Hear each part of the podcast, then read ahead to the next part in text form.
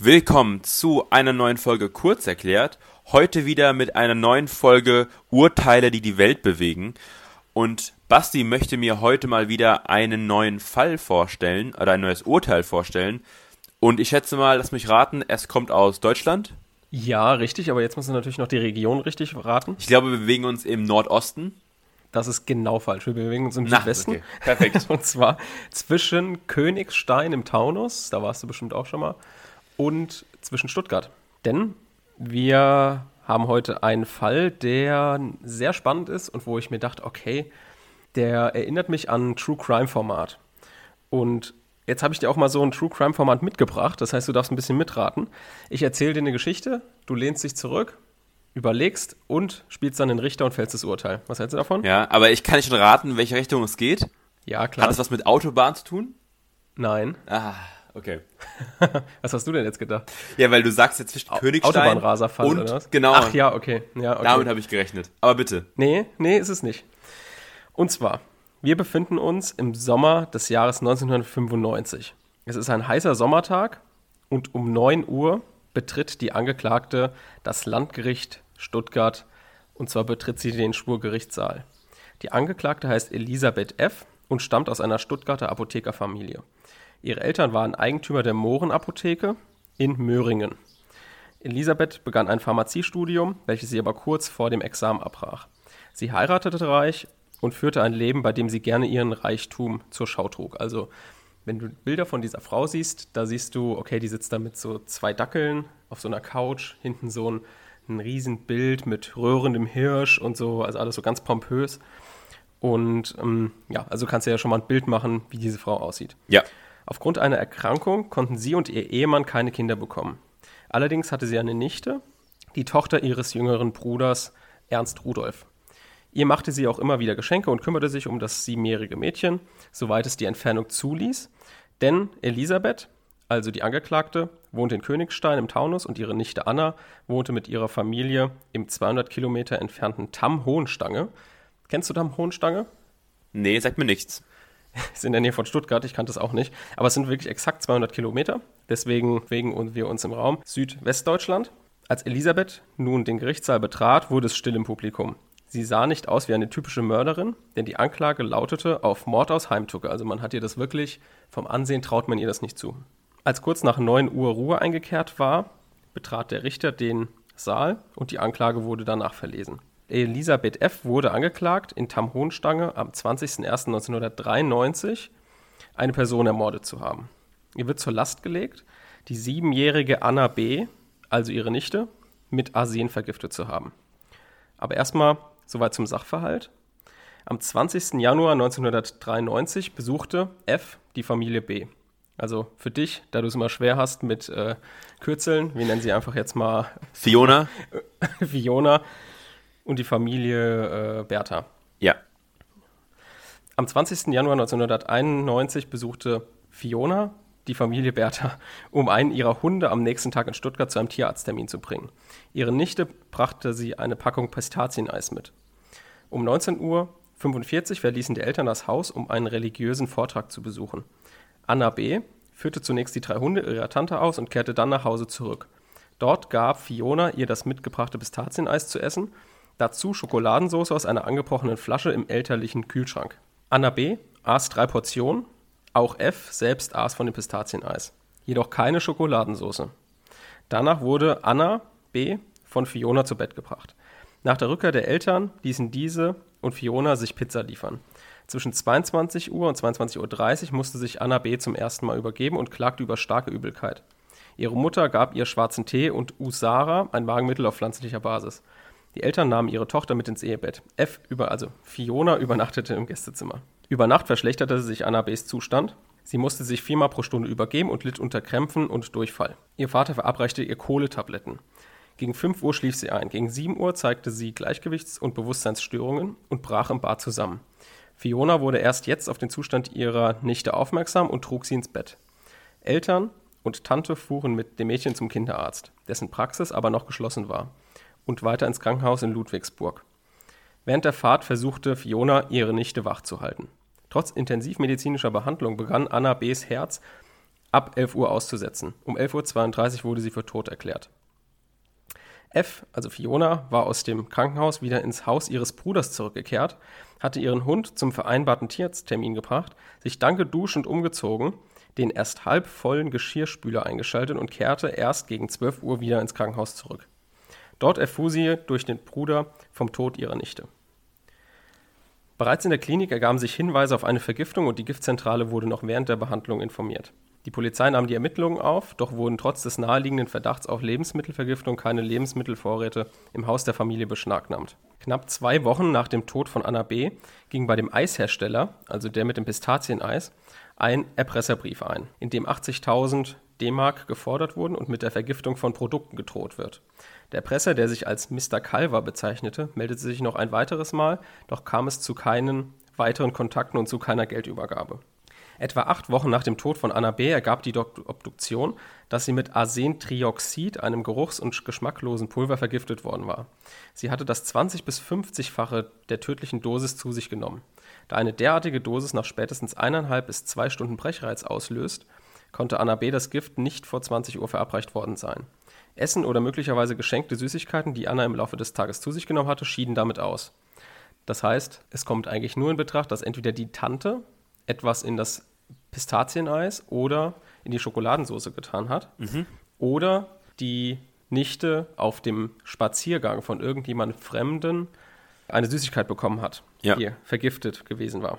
Sowohl Fiona als auch Ernst Rudolf besaßen zur Tatzeit noch Schlüssel zu der seit Jahren verkauften Apotheke ihrer Eltern. In dieser waren noch nach Aussage des neuen Besitzers noch zwei Fläschchen Arsen in Altbeständen vorhanden. Auch im Haus der Familie B befand sich eine alte Feldapotheke, die Arsen enthielt, jedoch in einer für Menschen ungefährlichen Menge. Zunächst wurde gegen alle drei Tatverdächtige ermittelt, auffallend, dass alle drei Personen sehr beherrscht und reserviert wirkten. Auch als die Fiona von den Polizisten mit äh, Vorwürfen konfrontiert wurde und mit bestimmten Aussagen, hat sie wirklich auf jede Aussage eine perfekte Antwort. Also sie konnte darauf reagieren und zwar mit Argumenten und Antworten, die sie vollkommen entlasten. Das war auch sehr auffällig. Zuletzt konzentrierten sich die Ermittlungen auf Elisabeth F., die durch ihr Verhalten, das als völlig unbetroffen geschildert wurde, auffiel. Trotz des schlechten Zustandes von Anna B. habe sie die Klinik verlassen, um ihren Hund zum Tierarzt zu bringen. Weiter hat sie natürlich dann die Geschirrspülmaschine angestellt. Warum stelle ich eine Geschirrspülmaschine im Hause meines Bruders an, wenn sie nur halb voll ist? Macht auch keinen Sinn. Da waren halt die Eisbecher drin, ne? Mhm. Okay. Auf die Festnahme durch die Polizei gut ein Jahr nach dem Tod, also 1994, reagierte Fiona gefasst. Die Leichen der Eltern, dazu habe ich jetzt noch nichts gesagt, die Eltern von Fiona sind beide auch auf komische Weise ums Leben gekommen. Also die eine hat man, also ich glaube die Mutter hat man vermutet, dass sie, weil sie eine multiple Sklerose hatte, aufgrund dessen gestorben war, die wurde aber nie obduziert, genau wie der Vater, der anscheinend an einem Schlaganfall gestorben war. Mhm. Und die waren jetzt auch schon eingeäschert, wurden jetzt exhumiert, um zu gucken, okay, hat sie vielleicht noch jemand anders mit Arsen getötet. Es war aber nicht der Fall, also man konnte dann nichts mehr nachweisen, weil die auch eingeäschert wurden. Das heißt, aus der Asche war es schwierig, da was rauszuziehen. Nach dem Vortrag der Staatsanwaltschaft kam Anna B. durch eine Absicht, absichtlich verabreichte Arsenvergiftung zu Tode. Ihre Tante Elisabeth F. soll dem Mädchen am Vorabend Pistazieneis zu essen gegeben haben, das die tödliche Dosis Arsen enthalten haben soll. Als mögliches Motiv wurde angegeben, dass die Tante selbst aus medizinischen Gründen keine Kinder bekommen konnte und die Tötung ihrer Nichte gewissermaßen eine Eifersuchtshandlung gewesen sein soll. Zudem habe die Tante als Apothekerstochter Zugang zu Arsen gehabt und habe über die Dosierung von Arsen Bescheid gewusst. Vor allem wurde als Indiz zu Lasten der Tante gewertet, dass sie am Vormittag des 21. Januars 1993, also der Tag, an dem dann Anna B. wirklich gestorben ist, die Pistazien-Eisschale in die Spülmaschine gegeben und ausgewaschen. Es stand zwar fest, dass Anna durch eine tödliche Dosis Arsen zu Tode gekommen war, es blieb aber im Unklaren, ob Träger des Arsens tatsächlich das Pistazieneis war. Es hätte auch genauso gut, wie ich schon eben gesagt habe, die Schokoladensauce sein können. Es hätte jemand sein können, der sie auf dem Spaziergang angesprochen hat. Also das war nie so ganz klar und auch dieser Produkteerpresser von dem Pistazieneishersteller, das war auch irgendwie fadenscheinig, dass dann erstens erst Gift reingemischt wurde, in den Verkauf gebracht wurde und erst Wochen danach ein Erpresserschreiben kam. Mhm. Ist auch ungewöhnlich. Normalerweise drohst du ja das an, du willst ja die Kohle haben. So, das war also auch komisch. Und es war auch gar keine Geldübergabe geplant, es kam nur dieser eine Brief.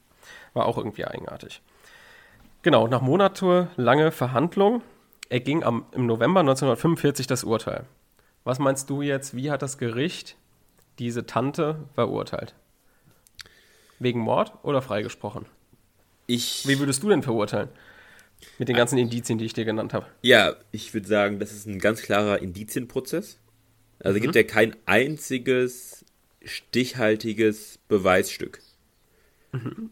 Ähm, mhm. Es, es deutet viel darauf hin und deswegen würde ich sagen, dass sie äh, freigesprochen wurde, weil es fehlt ja wirklich. Also man kann ja niemanden zur Last werfen, dass er gut vorbereitet ist, äh, mhm. gute Antworten genau, hat. Ja. Das ist ja absolut, es wäre ja so, als ob ich sagen würde, gerade weil du nicht verdächtig bist, bist du so verdächtig. Das macht ja gar keinen Sinn. Genau, ja. Sehr ähm, gutes Argument, das stimmt. Und äh, andersherum muss man auch sagen, ähm, es gibt Gründe, wieso sie verdächtig ist. Ihr Verhalten war sehr fragwürdig, aber es fehlt ja wirklich an, an irgendeiner Stelle eine, eine, ein wirklich ein Beweis oder ein Zeuge, der einen Teil davon bestätigen kann, damit irgendwie man, also wenn man ja ein Puzzlestück hat, dann kann man das Ganze dann daran aufbauen, aber das fehlt ja komplett. Und von mhm. daher würde ja. ich sagen, sie wurde freigesprochen. Okay. Das äh, Landgericht Stuttgart hat sie wegen Mordes verurteilt und die besondere Schwere der Schuld festgestellt. Das war also, ähm, ja, Landgericht Stuttgart hat sie verurteilt. Jetzt kommen wir aber zu der Besonderheit, warum wir uns diesen, diesen Fall angucken. Denn ja.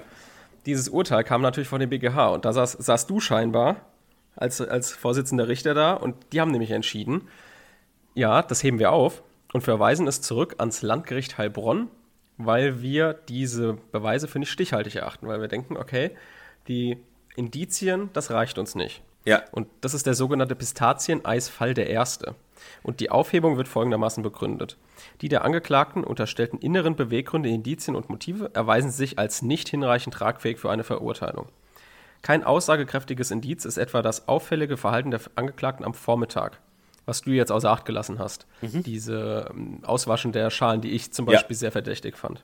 Auch die als sogenannte Vorwärtsverteidigung apostrophierte Verteidigungsstrategie der Angeklagten stellt kein hinreichendes Indiz dar, was du auch gesagt hast, was auch, finde ich, Sinn macht. Insgesamt ist festzustellen, dass tatnahe Indizien fehlen. Es liegen nur allgemein gehaltene, aber keine unmittelbar tatbezogenen Äußerungen der Angeklagten vor. Vielmehr ergeht sich das Urteil des Landgerichts vor allem in Spekulationen über innere Vorgänge der Angeklagten oder in Vermutungen. Das ist angespielt auf das Motiv, dass sie eifersüchtig war, dass ihr Bruder eine Tochter hat und sie kein Kind bekommen hat. Mhm. Ne? Das hat man ja auch nur vermutet. Insgesamt ist festzustellen, dass das Landgericht die Täterschaft von Annas Tante gewissermaßen gedanklich vorausgesetzt und eine Täterschaft von Annas Eltern in derselben Weise von vornherein ausgeschlossen hatte. Ne? Weil ja. die haben, hätten ja auch genauso viel bei den Eltern rein interpretieren können. Mhm. Das Landgericht hat in seinem Urteil mit zweierlei Maß gemessen. Mangels Tatnachweises war die Verurteilung deswegen aufzuheben. So, was würdest du jetzt sagen, hat das Landgericht Heilbronn gemacht? Also das wurde jetzt ja zurückverwiesen, extra auch an ein anderes Landgericht. Jetzt wurde das Landgericht Heilbronn mit der Sache betraut und die haben jetzt auch wieder entschieden. Was meinst du, wie die entschieden haben? Na gut, die ähm, müssen ja jetzt quasi die Entscheidung umgekehrt haben und trotzdem gesagt haben, dass sie schuldig, schuldig ist. Genau, sie haben wiederum auch gesagt, okay, wir verurteilen sie auch des Mordes und stellen auch die besondere Schwere der Schuld fest. Die haben das gleiche Urteil getroffen oder kamen zu dem gleichen Ergebnis nach Abwägung der Indizien wie das Landgericht Stuttgart. Genau. Das heißt, sie haben dann auch wieder so ein bisschen dem BGH widersprochen oder sie haben, haben es einfach besser begründet. Das heißt, sie wurde wieder verurteilt wegen Mordes. Und jetzt ging es wieder zum BGH und der BGH hat wieder gesagt, okay, das reicht uns immer noch nicht. Das sind immer noch zu wenig Indizien. Wir heben das nochmal auf. Und das ist der sogenannte Pistazien-Eisfall der zweite.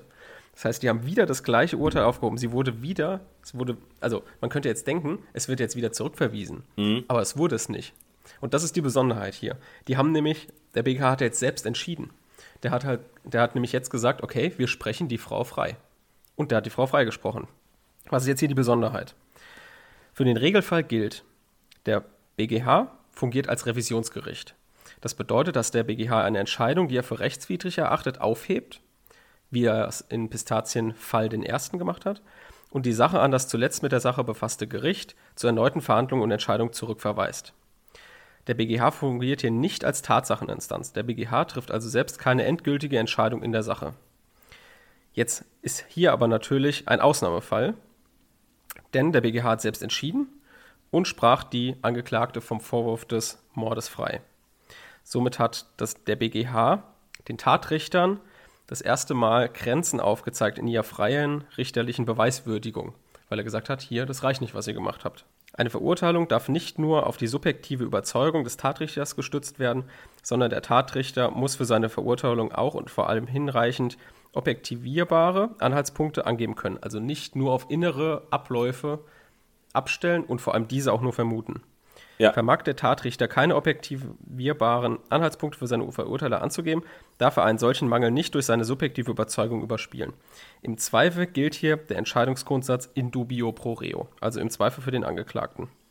Und deswegen hätte sie sowohl vom Landgericht Stuttgart als auch vom Landgericht Heilbronn sofort vom Tatvorwurf hätte freigesprochen werden sollen.